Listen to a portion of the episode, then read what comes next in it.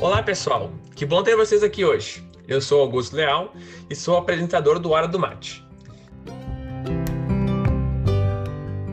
Estamos aqui para o nosso primeiro episódio. Para nossa conversa de hoje, eu tenho duas grandes amigas. A Arissa, que você já conhece do nosso episódio de apresentação, e temos a estreante no podcast, a Menike. Meni, quem é você na roda do mate? Olá, pessoal. Eu sou a Menike. Para que vocês possam me conhecer, eu vou falar um pouquinho sobre mim. Eu tenho 21 anos, sou estudante do quarto semestre do curso de agronomia e integrante do grupo PET Agronomia há cerca de um ano. É um prazer enorme estar participando desse episódio do podcast Hora do Mate com vocês. O tema de hoje me encanta muito, gente. A gente vai falar sobre a olivicultura, uma cultura que tem muito destaque aqui no estado, né? Para a gente começar a falar um pouco sobre essa cultura, as meninas vão contar como esse cultivo começou e como que elas chegaram aqui na nossa província de São Pedro. Olá, pessoal. Eu sou Arícia, sou do PET, vocês já me conhecem, e eu vou começar contando uma curiosidade. A oliveira é a única espécie da família Oleaceae que produz fruto comestível. Bom, mas quando que começou tudo isso? O cultivo da oliveira é muito antigo. Há relatos desde uh, 3 a 4 mil anos antes de Cristo na Palestina. Mas o seu cultivo esteve presente em todos os países da região mediterrânea. Bom, mas e como que ele chegou até aqui, ao Brasil e todos os países? Uh, há indícios que isso aconteceu no século XV com as viagens oceânicas, que possibilitaram levar esse cultivo para outros lugares do mundo. Mas por que, que a gente cultiva oliveira aqui no Rio Grande do Sul, em especial? Basicamente, o cultivo da oliveira está presente em latitudes entre 30 a 45 graus, tanto no hemisfério norte quanto no hemisfério sul em regiões caracterizadas por verão seco e caloroso e baixas temperaturas no período de floração.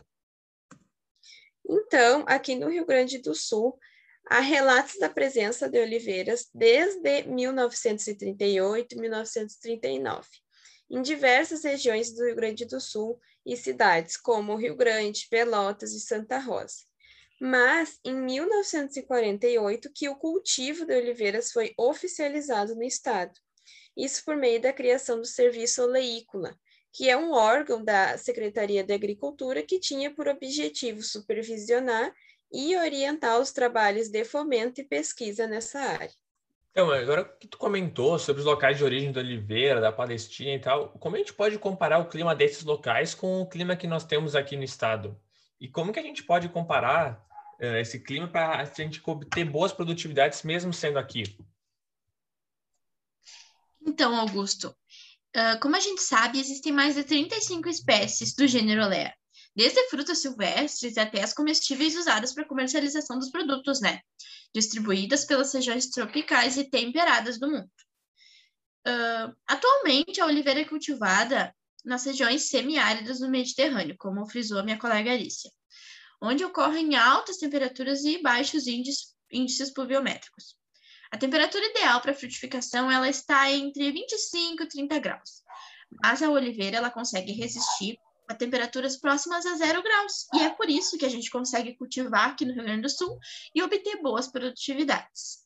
Arícia, a gente entendeu melhor agora sobre qual é o clima ideal para a gente ter a planta mas a gente tem diferentes cultivares e diferentes objetivos dessas cultivares. Tu pode falar mais sobre isso?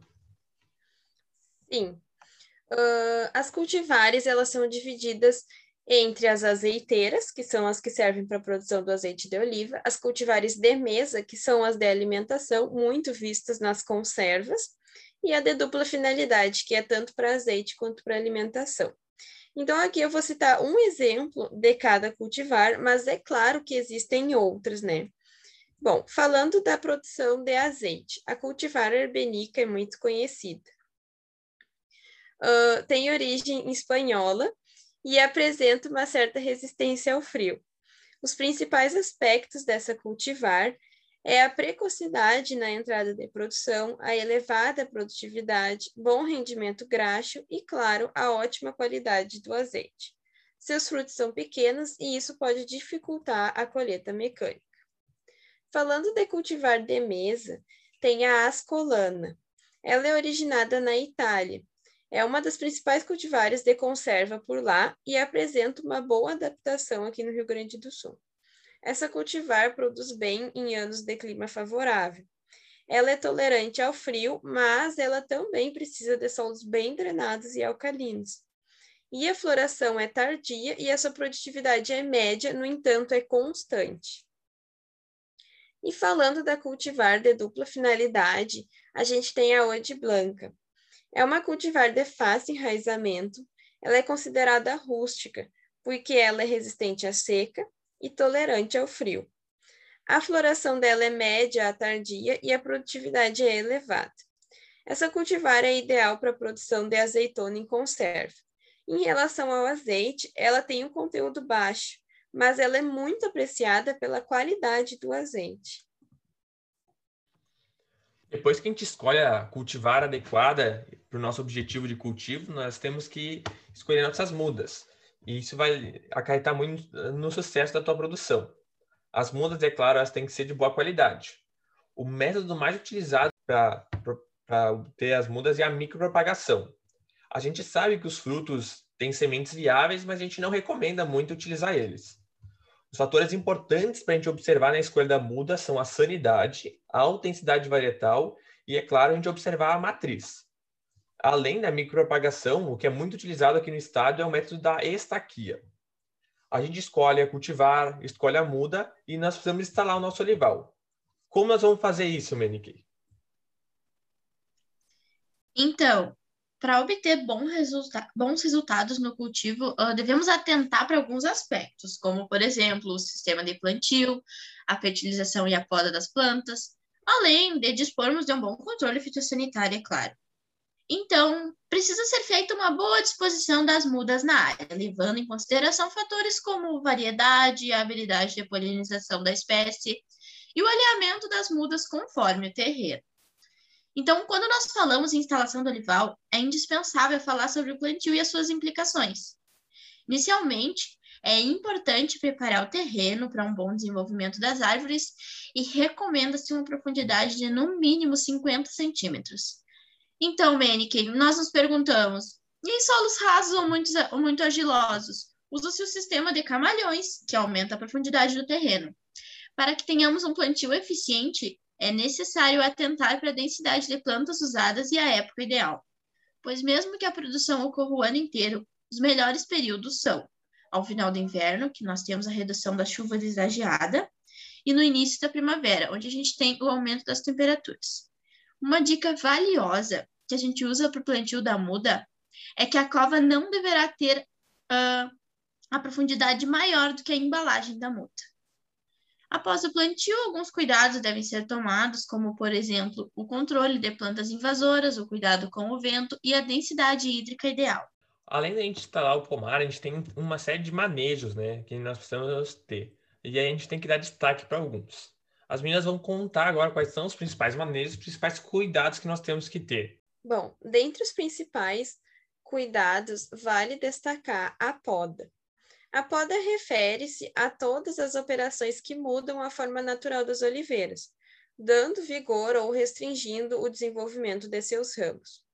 O principal intuito quando a gente poda é proporcionar a forma adequada e obter uma máxima produção, além de renovar ou restaurar a planta.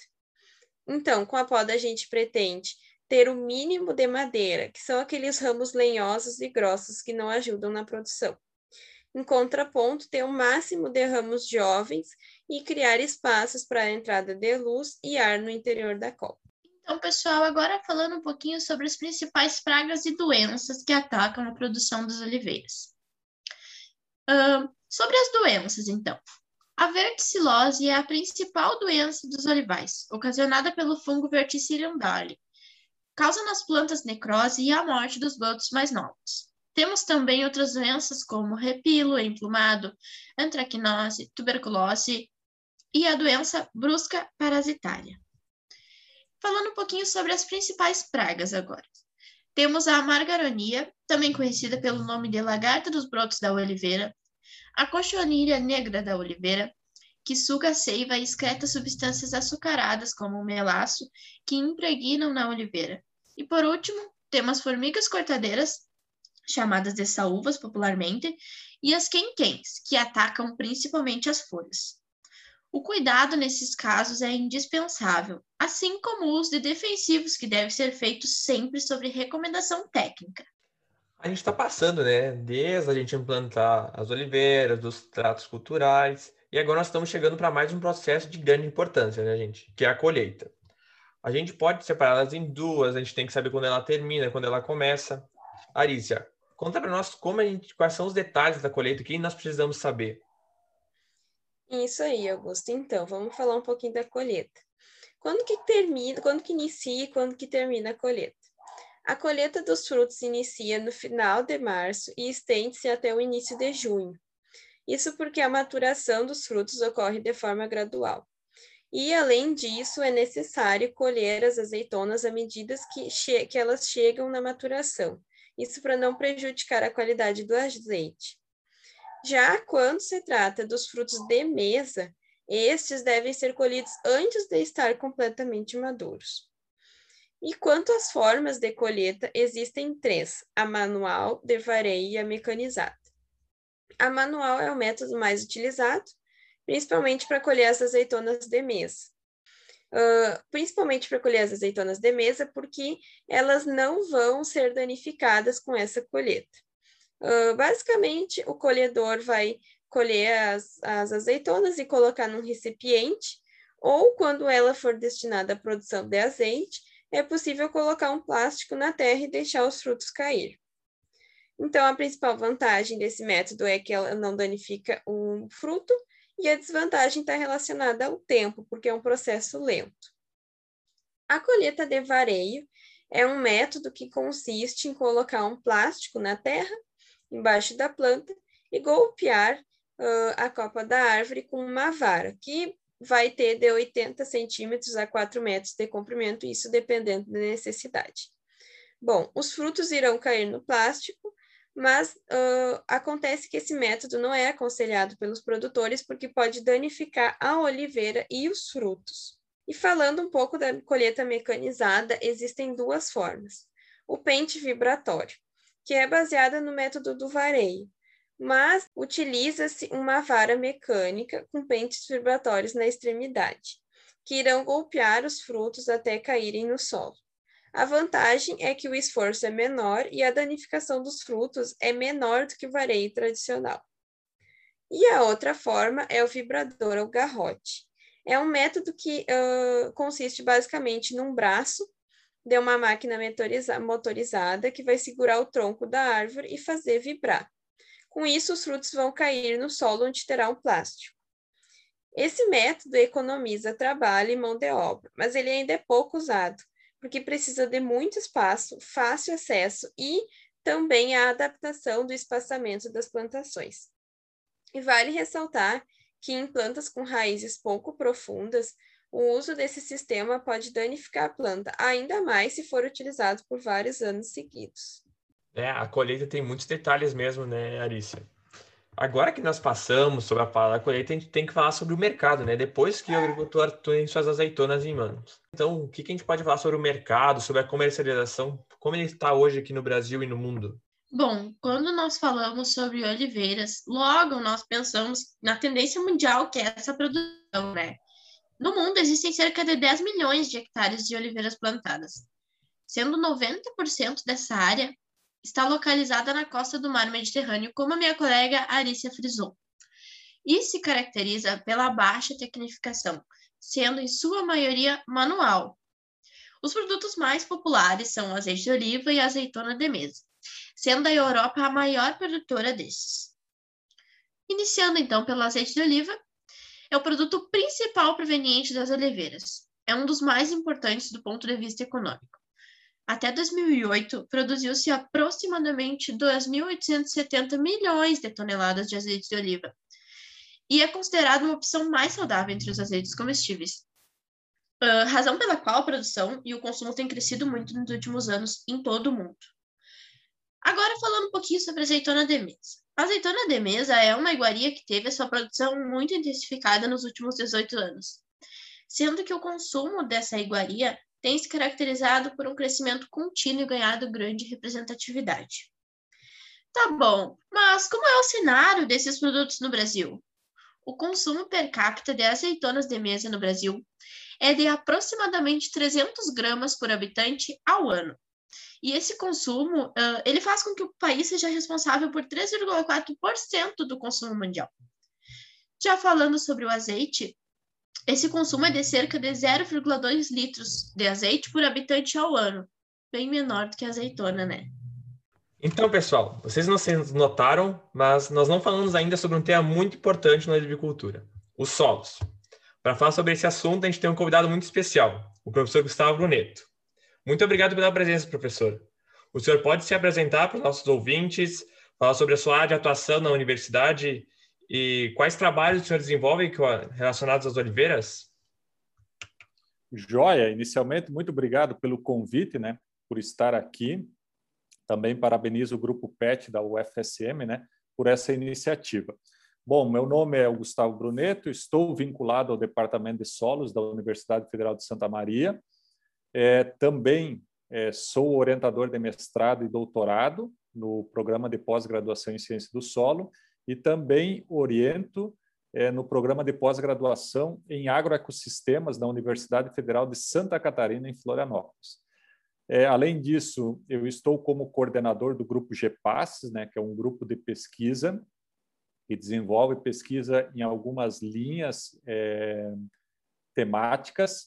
Basicamente, uma delas é o tema trata do tema de calagem, outra sobre adubação e uma terceira relacionada à contaminação de solos e água também, especialmente por metais pesados e alguns outros elementos. Então, a minha área de atuação ela está é, relacionada à química do solo, à fertilidade do solo e nutrição mineral de plantas. E dentre as espécies que nós trabalhamos, nos últimos anos, especialmente, nós temos dado muita atenção às frutíferas, né? E também culturas anuais, pastagens, hortaliças. Mas o nosso tema hoje será oliveira, né? Então nós vamos comentar alguma coisa sobre a cultura da oliveira, que é uma das frutíferas que nós como grupo nós temos também contribuído na geração de conhecimento. Muito legal, professor. Uh, muito bom saber que todas essas pesquisas são feitas lá dentro da universidade, né? O senhor pode comentar, então, algumas peculiaridades, cuidados que a gente deve ter com as oliveiras relacionadas ao solo? Tá joia. É, a oliveira, sempre é importante destacar né, que a origem dela é de clima mediterrâneo. Né? Então, é um clima mais seco, são outros tipos de solo. E nos últimos, nos últimos anos, ou décadas, poderia dizer, a oliveira ela tem é, sido cultivada com maior intensidade, então a sua área de cultivo tem aumentado. Né? Nós temos alguns estados aí que que já tem um histórico mais recente de cultivo, por exemplo, Minas Gerais, tá? com divisa ali com São Paulo, região de maior altitude. Nós também temos alguns centros de pesquisa importantes que geraram conhecimentos iniciais, que, por exemplo, é, alguns centros de pesquisa é, vinculados à IPAMIG, de Minas Gerais, e também o Rio Grande do Sul e outros estados, Santa Catarina, enfim, é, a área de cultivo tem aumentado é, com a oliveira. E por que, que tem aumentado o cultivo da, da oliveira? Especialmente porque é, nós temos um mercado consumidor de azeite de oliva e grande parte do azeite de oliva é importado. Hoje, algumas, alguns relatos é, mostram alguns dados que aproximadamente só 2% do azeite de oliva consumido no Brasil é produzido aqui. Então, nós teríamos o restante importado. Ou seja, então tem um potencial de você comercializar azeite de oliva muito grande. Isso estimula naturalmente o cultivo de uma determinada cultura, que é o caso da oliveira. Por outro lado, como o nosso clima e o nosso solo é muito diferente em relação, por exemplo, às regiões mais mediterrâneas, né, que são um clima mais seco, chove menos, etc., nós temos a necessidade de gerarmos conhecimentos nossos que possam servir os nossos é, estados aqui do Brasil. Aí, dentro desse contexto, eu gostaria de destacar que antes de iniciar a implantação de um pomar, é de suma importância você ter uma muda de boa qualidade. E esse é o primeiro desafio quando se fala de oliveira, que nós temos várias cultivares é, é, distribuídas por países tradicionais e algumas se adaptam melhor aqui no Brasil tá? e outras não se adaptam muito bem. Então, o fato de você conhecer as cultivares e você naturalmente ter algumas pesquisas que possam apontar quais que são as melhores para as nossas condições de solo e clima, isso é fundamental. Algumas pesquisas já foram realizadas, outras estão em andamento e naturalmente nós teremos desafios em relação a isso. É, e aí, entrando depois, é, pensando em pomar, depois da escolha da muda, é essencial se, prepara, se pensar no preparo de solo. E dentre as práticas de preparo de solo, a, a primeira coisa que o técnico, o produtor deve fazer é justamente fazer uma análise de solo. Bom, analisar o solo, verificar como é que estão os, os, os, os parâmetros químicos do solo, para principalmente verificar se é necessário adubar ou não o solo. E, é, e quando que será necessária essa adubação? É quando o solo ele não tem capacidade de fornecer os nutrientes que a planta necessita. Aí que você faz a interferência técnica e realiza a adubação. E também é fundamental se pensar em calagem, que normalmente ela é realizada porque os nossos solos eles são naturalmente ácidos. Então, na maioria dos casos, é necessário aplicar o calcário. Aí eu abro um parênteses para depois nós seguirmos a conversa sobre calagem e adubação, só para dizer que também o nosso grupo de pesquisa GEPASSES, junto com outros parceiros, nós temos desenvolvido alguns trabalhos experimentais com a cultura da oliveira. E eu gostaria de destacar basicamente três. O primeiro é seleção das cultivares mais eficientes na absorção de nutrientes. É um, é um estudo inovador, tá? onde nós estamos agrupando aquelas plantas que poderão, no futuro próximo, serem cultivadas num solo com menor fertilidade e, por consequência, menor teores de nutrientes, e aquelas que poderão ser cultivadas em solos com fertilidade mais adequada, maiores teores de nutrientes. E também isso determina se a cultivar é, necessitará maior aplicação de doses de fertilizantes ou menor. Então, é um estudo é importante, tá? um estudo inovador em nível de Brasil, e nós temos já os primeiros resultados. Um, um segundo estudo que tem contribuído nessa temática do bação e calagem, e também manejo do pomar, no caso das oliveiras, nós temos trabalhado e verificado é, qual que é a real competição das plantas de cobertura com a oliveira. E competição em quê? competir por água e por nutriente. Então, nós temos alguns ensaios que já foram realizados de, até de médio e longo prazo, onde nós verificamos dos nutrientes, por exemplo, nitrogênio, que é aplicado na adubação de crescimento, que depois nós vamos comentar. Quanto daquele N aplicado na oliveira realmente é absorvido pela oliveira? Nós temos verificado que boa parte é absorvido pela planta de cobertura. Isso sendo verdade, nós não vamos eliminar a planta de cobertura, mas você vai ter que ter algumas práticas de manejo, por exemplo, orossadas, entendeu? Manter uma vegetação mais rasteira que demande menos nutrientes. E a terceira é, contribuição que nós temos feito como grupo, nós temos é, ensaios a campo, uma parceria junto com o Colégio Politécnico da UFSM, né, onde tem o professor Renato, que é nosso parceiro, junto com outras pessoas, é, da, do Colégio Politécnico, onde nós temos avaliado o comportamento das oliveiras em relação à aplicação de calcário, o modo de aplicação de calcário e o modo de aplicação de fósforo, onde a nossa, nosso, o nosso grande objetivo é melhorarmos as recomendações de calagem e adubação para a oliveira. Então, são três frentes que nós temos realizados de pesquisa, algumas mais antigas e outras mais recentes, mas contribuindo à geração de conhecimento importante para a cadeia produtiva. Bom, dito isso, é, aí nós partimos para a calagem. Tá? Ou seja, é, se nós temos o pomar, a escolhida muda, a primeira prática que eu dizia é a realização da calagem. No caso particular da calagem, é para basicamente para oliveira, pensando nas cultivares, nós temos uma recomendação na região sul que nós preconizamos é, a aplicação de uma dose de calcário para elevar o pH aproximadamente a 6,5. E aí é o primeiro fato interessante. Por que, que é 6,5? A maioria das frutíferas nós trabalhamos com pH 6, tá? Poucas entram no pH 6,5. E aí, isso acontece muito por quê? Porque nós, o nosso grande objetivo é eliminar o alumínio tóxico, ou seja, que vai prejudicar o crescimento das raízes. E o segundo é que a oliveira, por ser dessa origem de clima mais mediterrâneo, onde também nós encontramos solos mais calcários, ela, ela naturalmente, devido a essa origem, ela necessita mais cálcio e magnésio. Então, a ideia de elevar o pH a 6,5 então, é eliminar o alumínio tóxico, mas também aumentar os teores de cálcio e magnésio. Por consequência, se aumenta a saturação por base, ou seja, é, você cria um ambiente quimicamente mais favorável para o crescimento de raiz. Tá? Isso vai ajudar muito na absorção de água e absorção de nutrientes. E somado a isso, você tem diminuição da saturação por, é, por alumínio, né? Então, aumenta a saturação por base, baixa a saturação por alumínio. Então, se espera que você terá uma muda implantada num solo que recebeu a calagem e que ela vai conseguir ter um crescimento favorável, tá?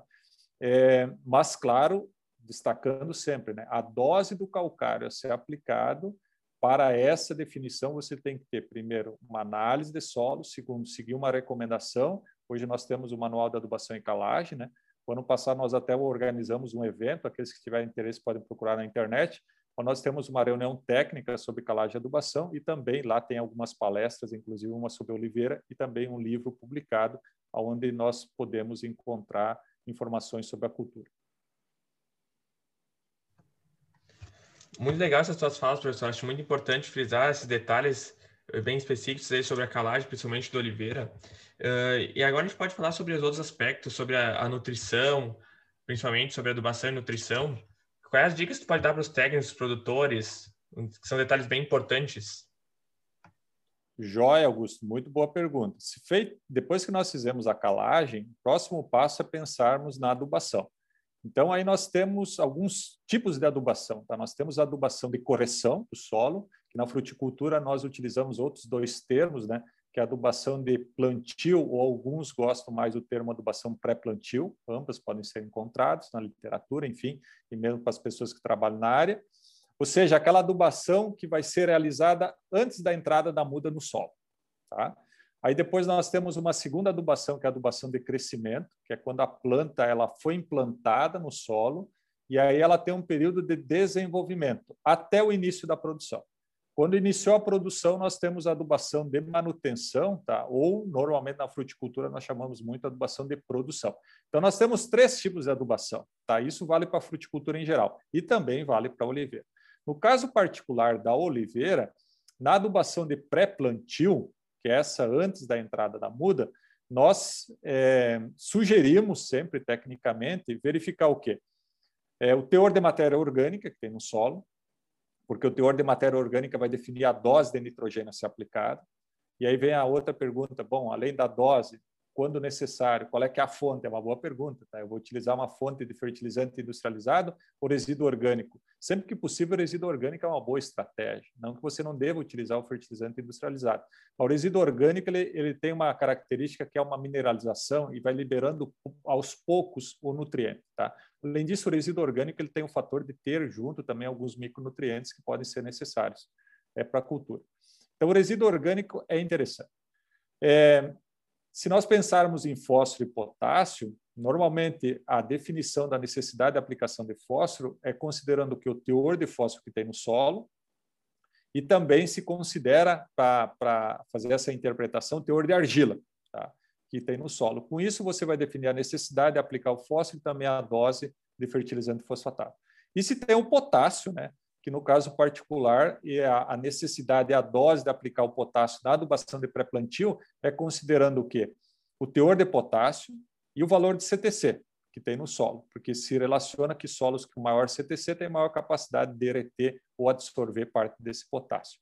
E no caso particular das frutíferas e também da oliveira, pode ser que seja necessária a aplicação de algum micronutriente na adubação de pré-plantio. Por exemplo, em alguns casos, até o boro, por que, que se fala isso para frutífera? Porque na adubação de pré-plantio, como você mobilizou o solo através de lavração e gradagem e tudo mais, ali é o momento que você tem de realmente tentar fornecer todos aqueles nutrientes que a planta vai precisar. Porque aí você vai adicionar esses nutrientes numa massa maior de solo. E que isso vai favorecer o crescimento de raiz. Posteriormente, quando a planta ou pomar já estiver implantado, é muito difícil você conseguir é, mobilizar o solo e adicionar é, nutrientes em profundidade. E, e, inclusive, não se recomenda isso. Por quê? Porque você ocasiona um dano no sistema radicular que não é adequado e você pode possibilitar a ocorrência de algumas pragas. Beleza. Dito isso, passamos para adubação de crescimento.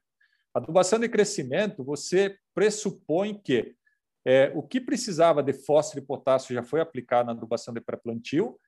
É, se for necessário, você já aplicou lá um pouco de micronutriente. E adubação de crescimento, você basicamente vai aplicar nitrogênio. Tá?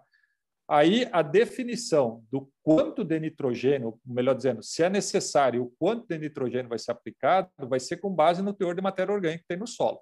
Solos com mais matéria orgânica se aplica menos nitrogênio. Solos com menos matéria orgânica se aplica mais nitrogênio. Aí também vem a pergunta: bom, definir a necessidade, definir a dose, qual que é a fonte? Fica a critério técnico, tá? Também pode se aplicar o fertilizante industrializado, pode se aplicar o fertilizante é, orgânico. Fundamental a adubação de crescimento, por quê? Para estimular o crescimento da raiz, ou das raízes, ou do sistema radicular, tá? e também estimular o crescimento da parte aérea.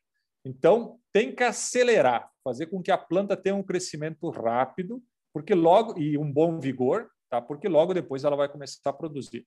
E aí nós chegamos no momento que ela iniciar a produção na adubação de produção. Que a ideia da adubação de produção é basicamente você tentar adicionar ao solo, tá? Uma quantidade de nutriente que é, esses teores eles sejam mantidos numa faixa adequada, tá? onde a planta vai ter um bom crescimento e uma boa produtividade. Tá? E também se considera é, muito exportado, tem uma relação com exportado, é, onde a expectativa é que se você produzir demais, você vai é, exportar mais nutriente e você poderia adicionar um pouco mais. Então, a ideia da adubação de produção é tentar manter os teores de nutriente que tem no solo, que eles foram construídos principalmente na adubação de pré-plantio, tá?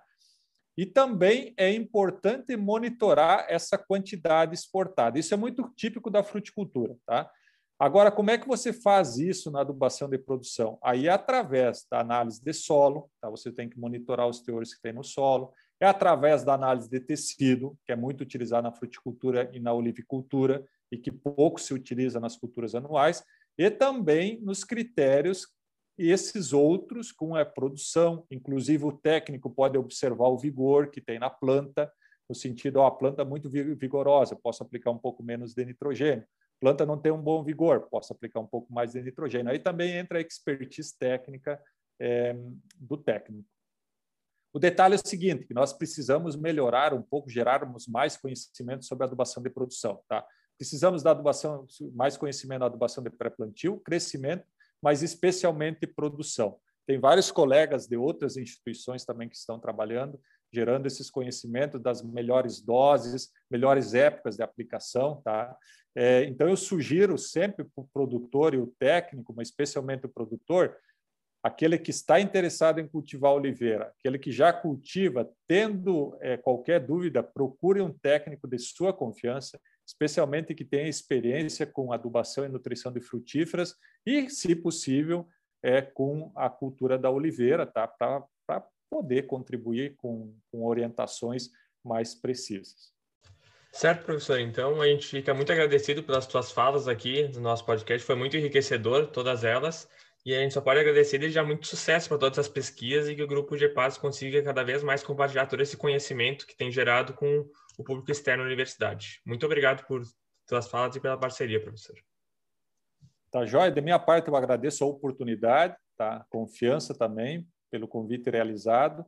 É, sugiro aqueles que tiverem interesse também pela cultura da oliveira tá? e também pela fruticultura em geral, em geral é, acessar né, as plataformas, as, as, mídias do Grupo GPAS, Instagram, Facebook e o site também, é, que nós também sempre tentamos gerar conteúdos que tenham um impacto positivo na cadeia produtiva, as mais diferentes cadeias produtivas, mas também na fruticultura. Então, muito obrigado e até uma próxima oportunidade.